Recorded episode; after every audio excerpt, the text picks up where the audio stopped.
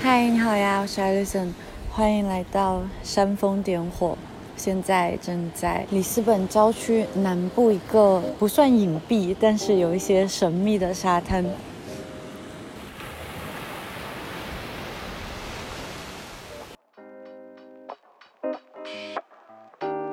今天在沙滩旁录制这一期节目，希望音效还可以。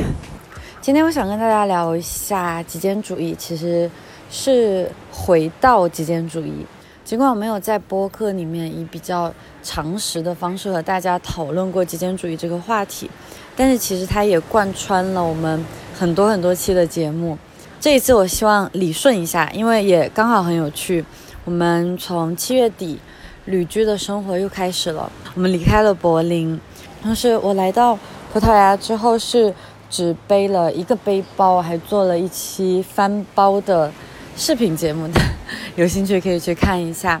就刚好回到极简主义这个话题吧，因为也在路上遇到了很多朋友，很多游民朋友，各种各样的朋友，他们都非常的惊讶，我怎么会背着一个背包就上路了？但是它却对我来说好像是一件自然而然的事情，好像不需要解释，但其实不是这样子的。我发现，当我跳出自己的舒适圈，我跳出自己的信息圈的时候，其实真的有很多东西还是值得讲述的。所以今天，想和大家一起理顺极简主义。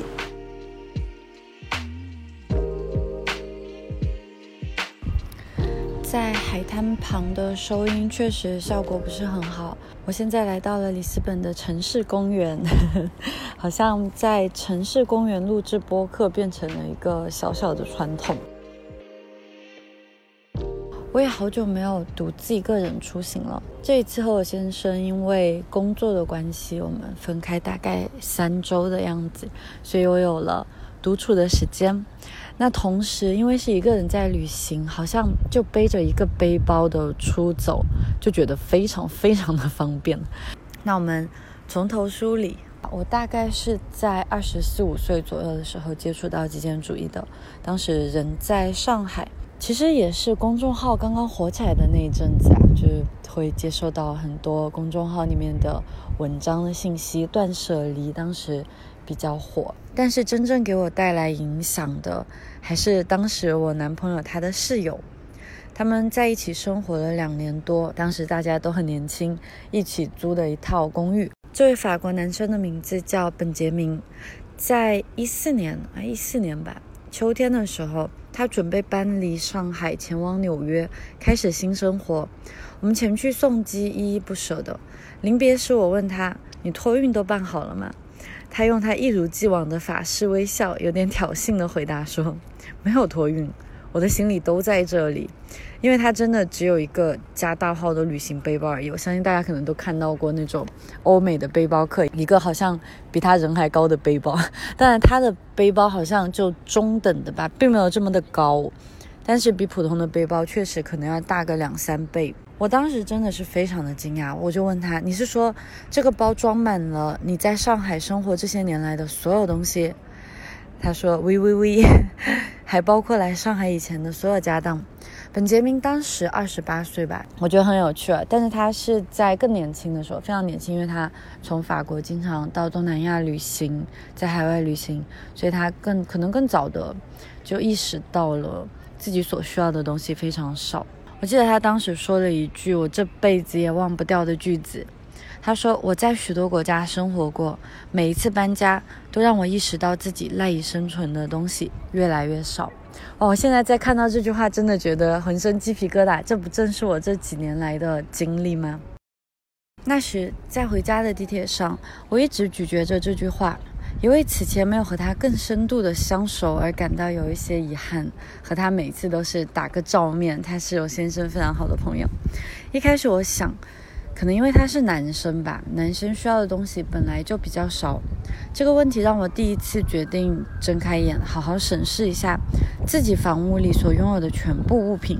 如果我要搬家的话，我会需要多少个像他那样的背包？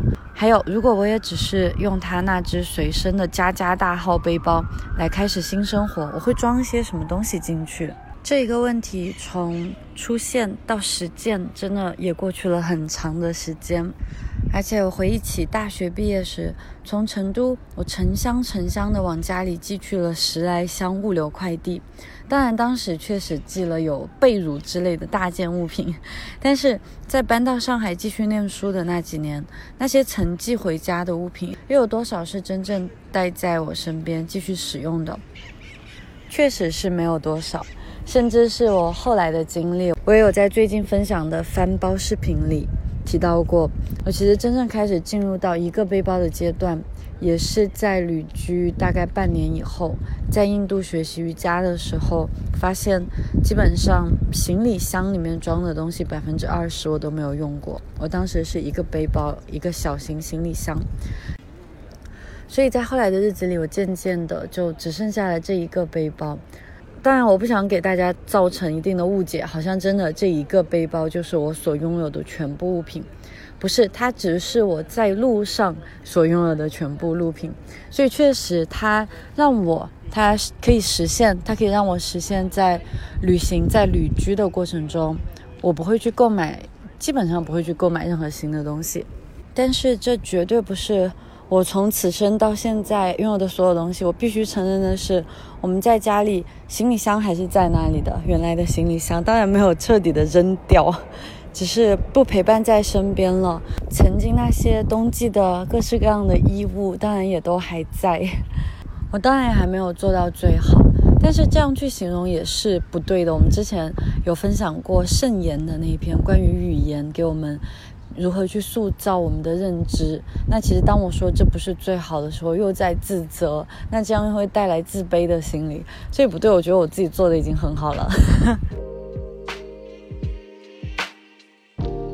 回到最初的时候，确实是刚好搭上了断舍离的火热，我就毫不犹豫的就参与进去了，信誓旦旦的要成为一个像本杰明那样清醒又洒脱的人。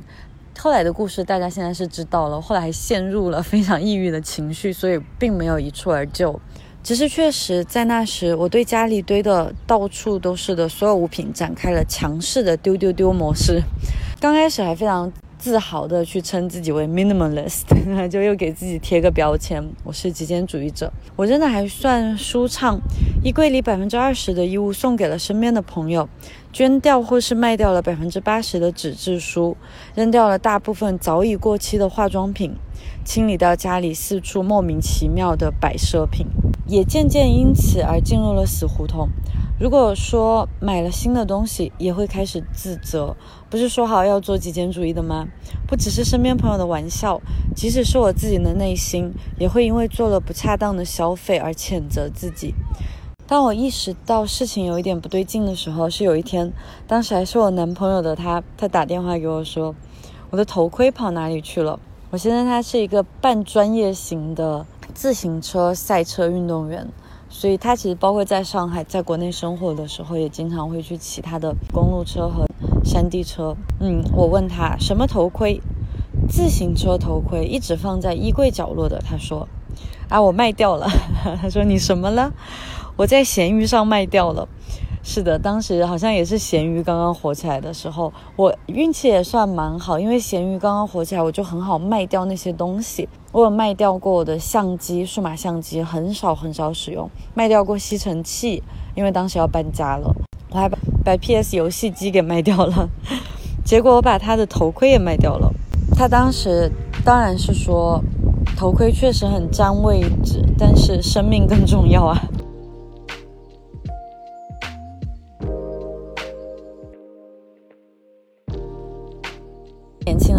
我，第一个遇到的问题就是好像没有想清楚，就立刻去把东西全部都丢掉了。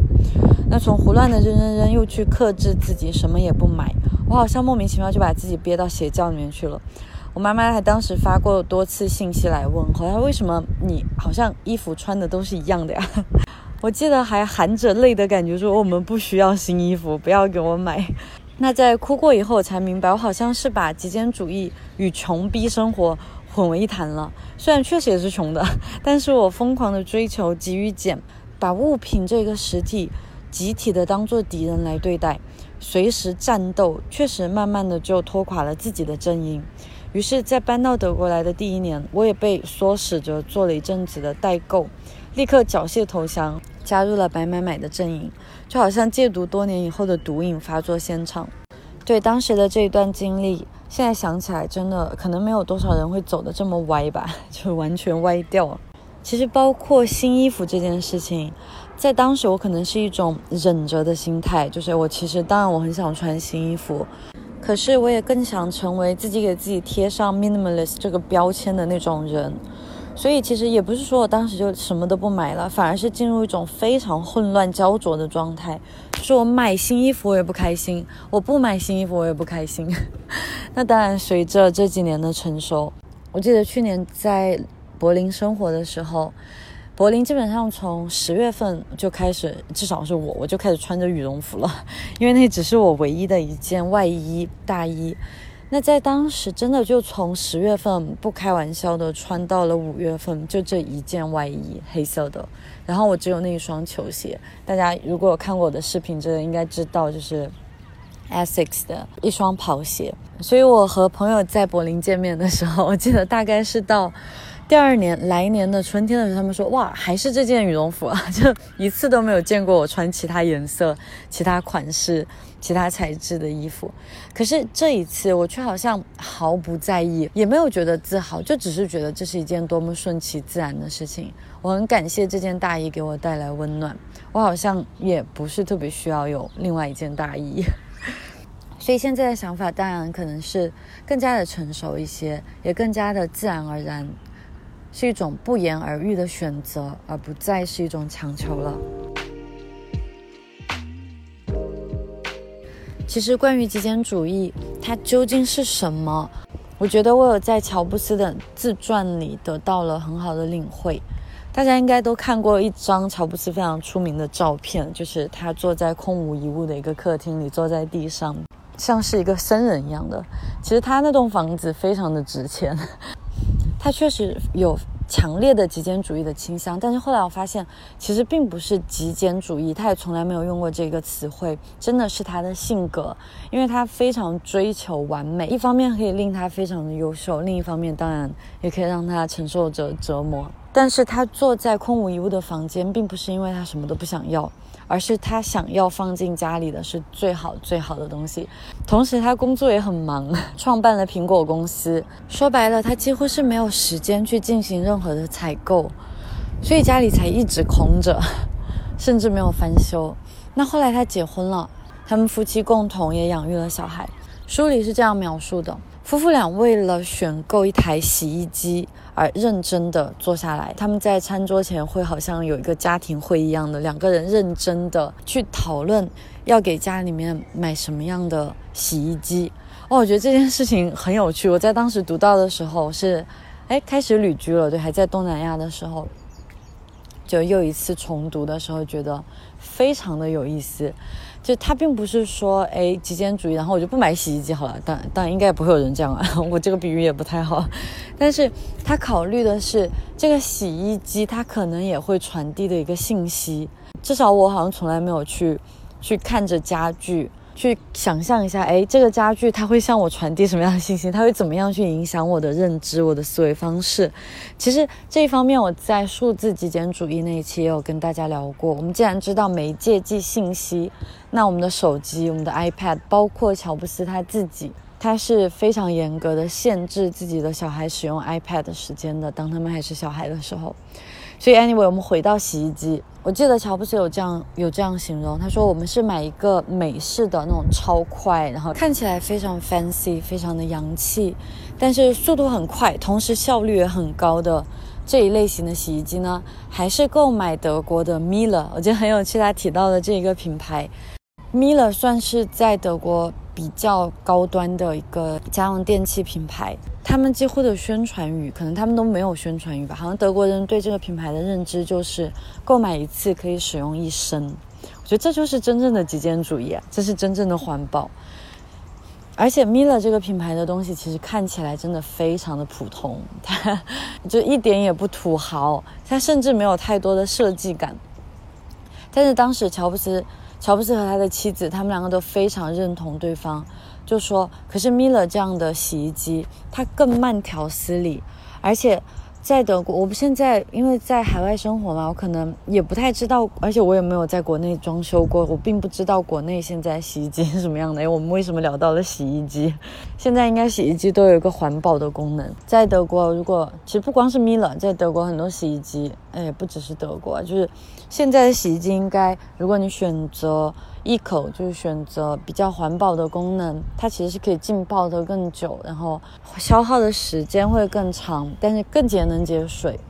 所以洗一次衣服大概是在四五个小时的样子。所以乔布斯的自传里就是这样描述，他们希望带给他们小孩的一种观念是：我们不需要追赶，还有我们是可以有慢下来的能力的。我们洗一个衣服，并不只是让机器替我们高效的去工作。背后其实还可以有别样的意味。于我来说，这是我理解真正的极简主义，而并不只是说我好像现在只是背着一个背包出门，我就是极简主义。Anyway，这这也只是一个概念而已啊，我们也无需去争辩要怎么样去定义极简主义的规则和框架，这样子会越走越歪。我在一八年第一次写极简主义这个话题的时候，就提到过极简主义给我带来的正面的一些影响。现在看来，这些影响就塑造了今天的我。我是这样写：第一点是认清广告的模样。我们现在真的生活在一个完完全全的商业化的生活里，哪怕是再公益的项目、再善意的行为。都需要依赖市场营销的支撑，就更不要说普通的商业了。而且我以前也是那种超级容易中招的人。电视上如果播放可乐的广告，我就会被画面里清爽兴奋的氛围刺激，然后立刻下楼就去便利店买上一罐。美妆视频里看到了某个口红的推荐，我就执迷的一定要在专柜去找到同一个色号。淘宝首页漂亮的女生。必须点进去一探究竟，然后不知不觉就塞满了购物车。哇，曾经这样的生活，现在听起来真的好可怕。结果当然是喝完可乐后的那种高糖 rush，家里堆满了各种几乎从来不用的鸡肋化妆品。我有在翻包视频里面跟大家分享我现在的化妆品是什么，感兴趣可以去看一下。当然，衣柜里也放着很多难以宠幸完的衣物。所以我在当时做的第一件事情，便是取关那些总是推荐我买这个、买那个的博客信息来源。这个其实可以推演到数字极简主义。我们现在接受广告的形式，以及广告它越来越软性的形式，更多是通过媒体的方式呈现的。毕竟我们走在路上，可能看到一个广告牌，我们大家知道那是广告，那是多么硬的广告。但是在阅读文章的时候，在看视频的时候，却很容易的会一不小心错过这个思路。我记得在三年前，我在新东方当写作老师，有一位中美混血的大美人学生，他是 ins 上的小网红，他给我翻看了自己经营的账号，他其实是发别人的照片，但是凭着几万的关注量，便接到了许多泳装或是时尚单品的青睐，这些品牌会直接把产品寄送给他。可能有时候会付给他一定的酬劳作为广告宣传费用。其实这不完全就是现在网红经济吗？不只是国内啊，全球的 influencer marketing。当然，这种网红经济在现在听起来太屡见不鲜。但是那时他也坦言道，真的就是任何产品都会发布出去，即使是质量真的很一般，甚至很糟糕的单品，因为加上滤镜，ins 非常强烈的滤镜，拍出来以后的照片就会很好看。其实也是因为。他这样子的一句话给我带来很大的警醒，甚至包括我自己后来有了一定量的关注以后，当然大家都可以想象到的，现在还有一种 KOC 的 marketing，就是 Key Opinion Customers，就是去找一些可能关注量不是很多，就还没有到顶级流量，但是很有潜力，或者是有一些精准粉丝的一些网网红小网红合作，所以现在的一切都变成一个经济。我既然做的是内容创作，当然也会经常收到品牌的邀请。但是大家其实可以看到，真正接下来的推广非常非常非常的少。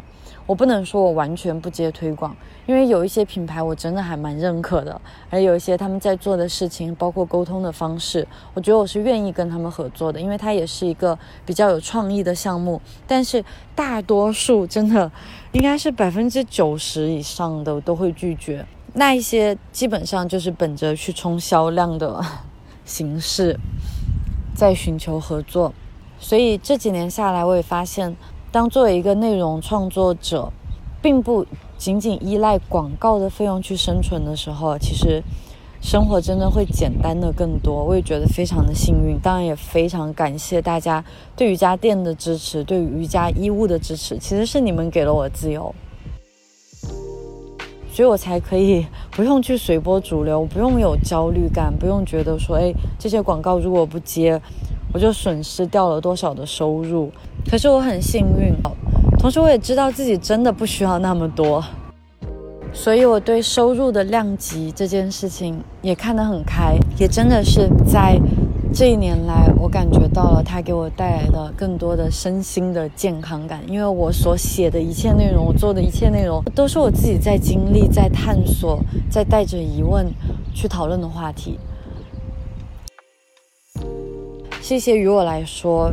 最有价值的内容，有意识的留心到广告的存在，是我迈向自立思考的第一步。物品是一面能够映照出真实的自己的镜子，对吧？如果我们只会追随潮流，或是陌生人，那些根本就不懂你的博主 或是导购，去寻求物品，去购买物品，因为物品最后会跟我们建立关系，他们会跟我们成为最亲密的关系联盟。因为潮流而追逐而来的物品，那家里岂不是摆满了别人的镜子？怪不得我们总是感觉迷茫，生活没有方向，也没有目标，还失去平衡。于是，我开始反思自己与物品的关系。留在身边的不应该仅仅是随时都会用的东西，还应该具有可以给我生活带来价值的东西。例如我的宝贝瑜伽垫，我哪怕只是这样一个很小的背包，瑜伽垫也是其中的必备品。我也非常感谢它陪伴我，让我可以随时回到瑜伽垫上，拥有自己的一片圣地。有趣的是，我这一周来到里斯本，是我第一次 购买了一条裙子。可能真的时隔两三年了，我从来没有买过有新裙子。哇！大家如果听过多巴胺的那一期，应该可以大概猜想到它给我带来的幸福感和那种兴奋感。真的是因为太久没有去做这件事情，然后第一次再回到它的时候，再去购买一件物品的时候，真的是内心都充满了微笑。还是回到那一句，奖励不需要太大，但是间隔性的平凡就好，可以让生活质量大大的提升。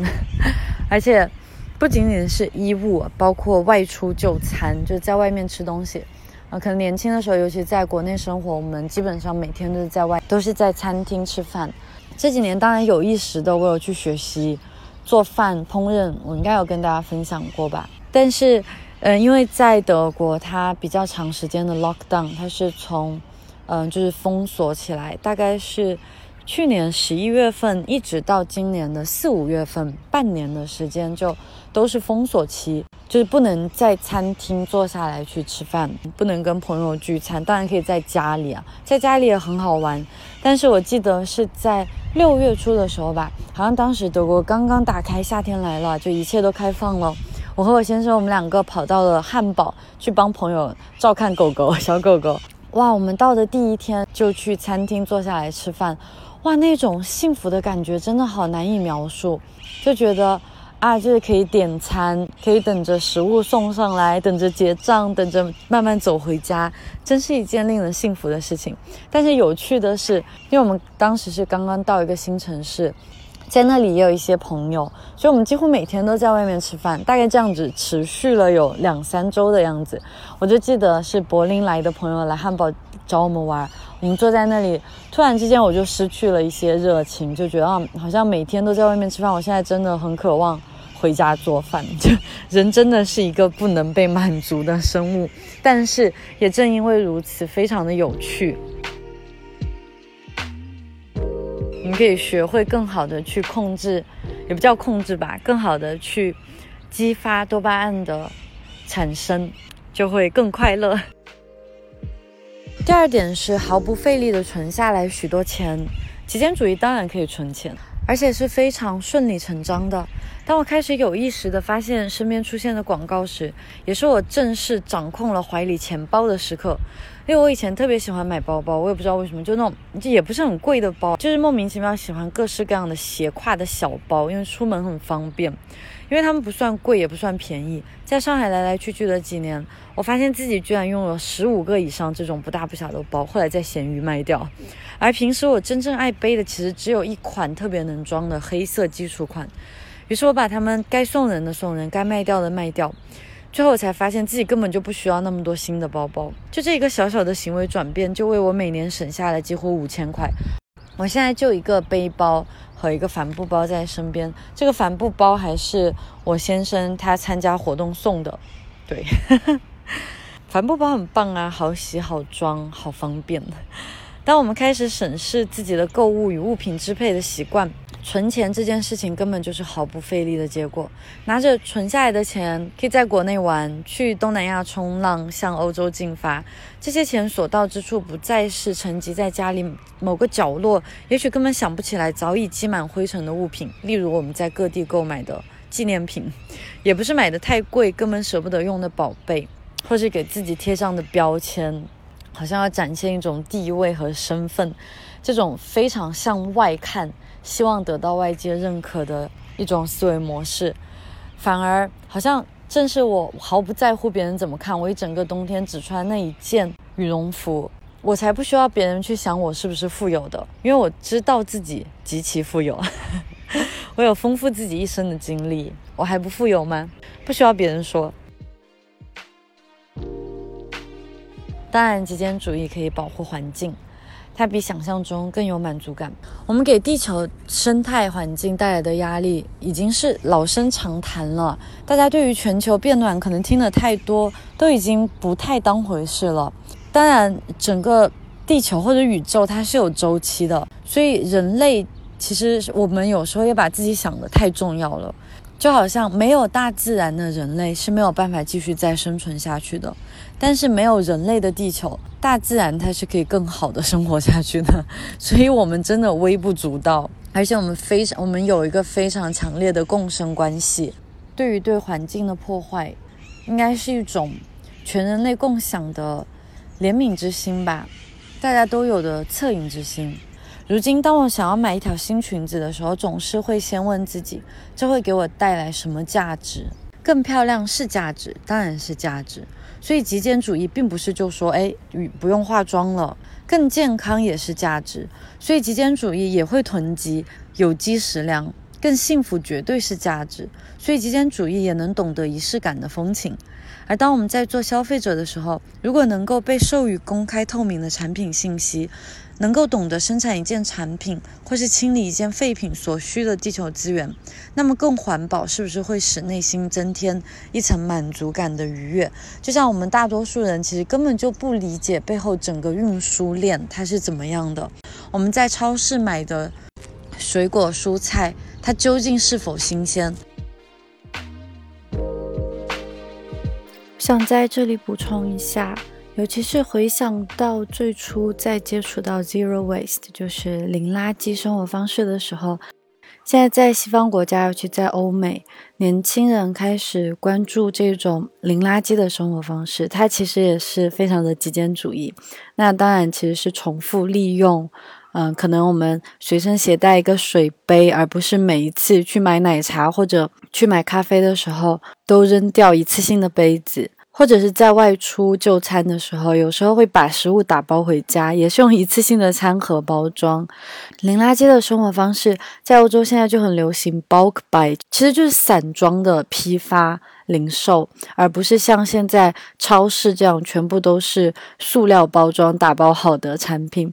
回想一下，这不就是我们小时候，我们父母这一代，我们的爸爸妈妈，他们从前打酱油、去买豆腐、去买大米，批发或者是在农贸市场，一些农民真的从自己的田里带来的蔬菜带来的干货吗？所以它很有趣。我现在在西班牙的一个农场里，我在和农场主聊天的时候，他们也是年近八旬的一对英国夫妻。在他们聊天的时候，我们也共同的讨论一下，想想曾经我们是用玻璃杯，我们是用玻璃瓶去装牛奶，喝完牛奶后，把玻璃瓶放在家门外，送奶工会去把它清洗掉，然后再一次给你倒进新鲜的牛奶。这难道不是最正常的一种交易的方式吗？为什么我们现在不停的去追求方便？当然，另一层面来说，我们广泛的使用塑料，确实它更加的干净、更卫生，或者。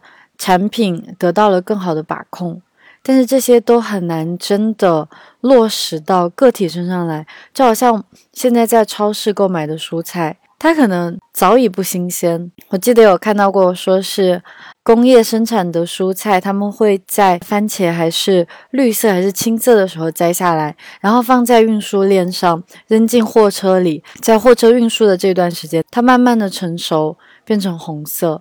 所以其实这并不是新鲜的果蔬，这也是为什么在欧洲，嗯，其实常常会看到他们会去买一些冷冻的蔬菜，虽然口感不是很好，但确实研究下来有证明到，这些冷冻的蔬菜其实它们更新鲜，因为它们一般是在刚刚摘下来之后就立刻被清洗，然后进行冷冻。所以现在听起来确实是有一点点的 pathetic，有一点病态。在国内生活的我们这一代八零后甚至九零后，可能在小时候还体会过真正来自自然的食物，但是随着工业化、随着商业化的发展，确实我们现在已经进入到西方社会的状态了。我们现代人的生活确实是离自然越来越远。但是从另一个角度来说，我也可以理解我的爸爸妈妈，他们可能不想要。再去过上打酱油那样的生活，这是确实是经济发展所决定的。零垃圾可能注定是一个小小的返璞归真的一群充满了热情的人在坚持的事情，但是科技制造的灾难恐怕还是要科技来解决。也有很多科学家在尝试试验，好像是真的可以找到一种会以吃塑料为生的昆虫。如果真的是这样的话，确实可以解决很大的问题。还有看过一个纪录片，好像是说，我们仅仅是一个简单的普通的棉质 T 恤，工厂生产这一件 T 恤就要消耗两千五百升的水，确实是还蛮震撼的。这也是为什么，尽管我做产品，但是真的希望可以不要非常频繁的上新，而是鼓励大家可以一物多用，或者是长久的使用。一件产品，瑜伽裤真的非常方便。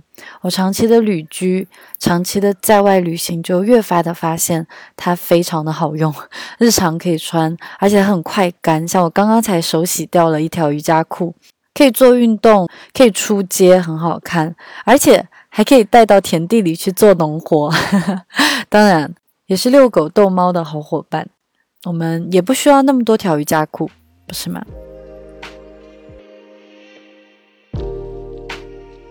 还有一个我对所有普通餐厅都非常迟疑的一个态度，也是因为我们可以想象一下，要做生意是要控制成本的。那么这些餐厅每天经营所需要的原材料，它的质量会是怎么样的？尤其是肉类，它极有可能是最便宜、长期冷冻的一些肉质。这也是为什么我会尽量减少在外就餐，是哪怕是高级餐厅，我也还是会带着一个问号。同时，我也发现自己不需要那么多不同品牌的防晒霜、洗面奶、面霜、晚霜。那其实这样一辈子，每年少买的几瓶洗发水、外包装塑料加起来，也可以到月球走一趟了。如果更好，当然是用一些洗发皂。有时候我也会偷懒了，我还是可能会买买洗发水，因为在欧洲现在意识比较强烈。当然不是说他们好像做的就更好，不是这样的，只是这边可以。让消费者更有效的购买到一些完全是被再利用生产的塑料包装，所以不知道是不是自欺欺人啊？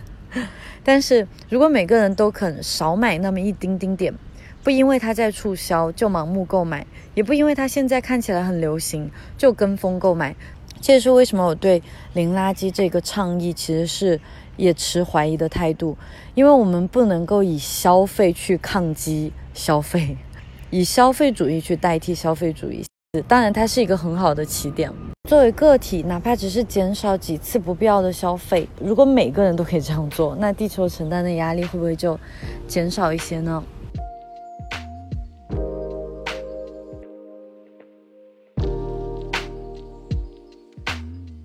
以上这几点可能还更多是跟外界的关系。最后一点，我觉得非常的重要。我们如果更清醒过来，醒着生活的话，我们当然会更聪明、更清醒。极简主义不仅是针对我们所拥有的物品而存在的一种哲学或者艺术，我们的思维与思想也常常需要极简的能力。虽然对这个世界充满了好奇，二十五岁以前的我却总是活在一片混沌之中的。我看的书、电影、纪录片，关于宇宙、地理、历史、生物、语言、环境，还有动物，天呐，他们都太有趣了。我的时间却那么有限。我的脑力也非常有限，花上一阵子了解一些哲学，又用了一些时间读一些宇宙，再挤出岁月的长河阅读一些文学。和许多人一样，我好像知道很多东西，却又什么又都不知道。于是，我也有精简自己的学习。当然，先要承认自己是不可能像达芬奇那样成为文理通才的。我不过是一个普通的成年人，在这个世界摸索着寻找自己的方向与意义。也是在这时候，我明白过来。我不想成为一个成功的人，我更想成为一个有价值的人。于是，我也终于敢把自己学过的东西也记录下来，分享出去。尤其是当我发现可以放下对物品的执着的时候，真的一个人会轻松很多。就好像我们在无常那一期有讨论过的，这世上哪有什么很久的东西？我们去购买消费，尤其是物品这一类的产品，很多时候真的就是一种占有的心情，而其实。我们上一期也聊过了，一旦人产生了占有的心情，那他是注定不会太快乐的，因为我们得到了多巴胺的阈值会增高，我们失去了又会因为禀赋效应 而给它的价值抬高。所以我相信大家可能都有弄丢过手机的经历吧？有没有啊？我有过，我有三次。嗯，但是前两次，我记第一次弄掉手机的时候还是研究生，我记得自己有蹲下来在那里哭了好久。当然，一方面是因为是父母给我购买的，我在当时可能还没有能力自己去买手机啊。现在听起来好糟糕啊！但是后来啊，也是其实已经是旅居的第二年，哎，旅居的第三年了都。嗯，是和家人去越南旅行的时候，我把刚刚新买了两三周的 iPhone 手机给弄掉了。哇，我记得当时，当然心都提到嗓子眼了，因为我才刚刚买它。而且我的工作也需要我的手机，所以当然那一瞬间那种压力感就来到了。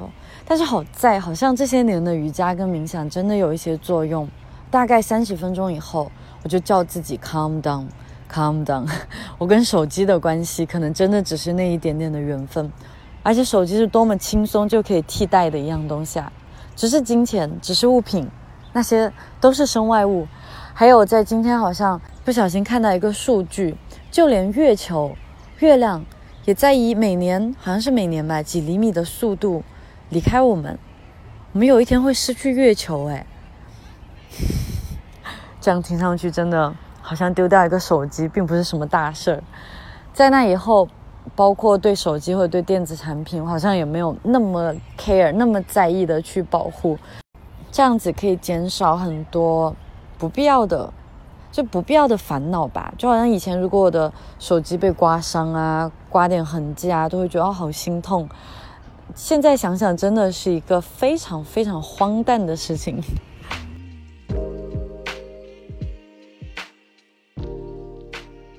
确实，从尝试极简生活以来，终于比起说懂得爱自己，更是一个了解自身的过程。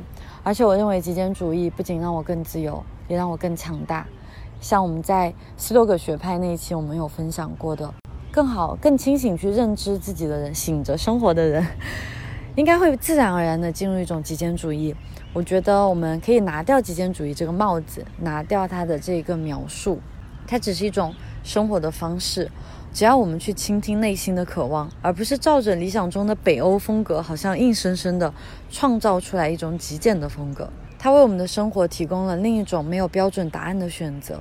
在这个富裕的时代，大家都懂得越简单越美好的道理，却忘记了家里心里堆积的杂物，早已淹没了这种小确幸。爱自己，就不要让身边堆满了垃圾。即使是要价两万块的奢侈品品牌，如果不能给你带来任何价值，它就是垃圾一枚。不要多想。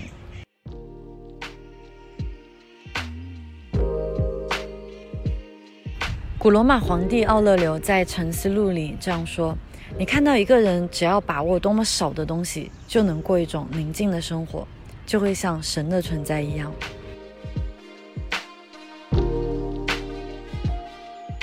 最后想跟大家分享一个有趣的小故事，就说有一个人必须过一条危险的河，他收集树枝，将它们绑在一起，造成了一个坚实的。可将它载到对岸的一个筏子，一个竹筏。当他安全过河之后，他对自己说：“这个竹筏实在是太好、太有用了，我将用头顶着它，把它带走。这样，这个人就带着这个他不再用得着的筏子，继续他的旅行。”所以，其实仔细想想，那个可以制造竹筏的能力，会比带着 竹筏走的能力更有效。